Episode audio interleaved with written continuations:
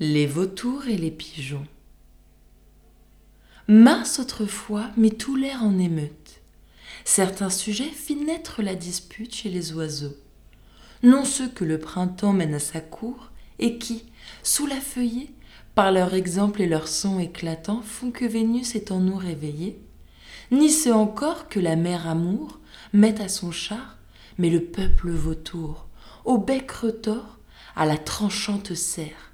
Pour un chien mort se fit, dit-on, la guerre. Il plut du sang. Je n'exagère point. Si je voulais compter de point en point tout le détail, je manquerais d'haleine. Main chef périt, main héros expira, et sur son roc Prométhée espéra de voir bientôt une fin à sa peine.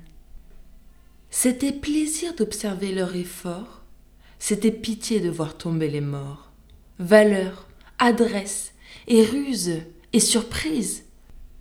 Tout s'employa. Les deux troupes éprises d'ardents courroux n'épargnaient nul moyen de peupler l'air que respirent les ombres. Tout élément rempli de citoyens le vaste enclos qu'ont les royaumes sombres. Cette fureur mit la compassion dans les esprits d'une autre nation, au col changeant, au cœur tendre et fidèle. Elle employa sa médiation pour accorder une telle querelle. Ambassadeurs par le peuple pigeon furent choisis et si bien travaillèrent que les vautours plus ne se chamaillèrent.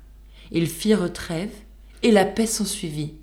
Hélas Ce fut aux dépens de la race à qui la leur aurait dû rendre grâce.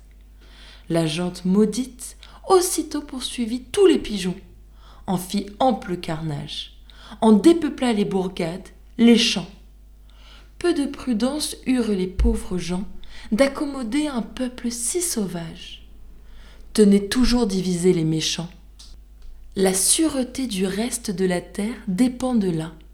Semez entre la guerre, où vous n'aurez avec eux nulle paix. Ceci soit dit en passant, je me tais.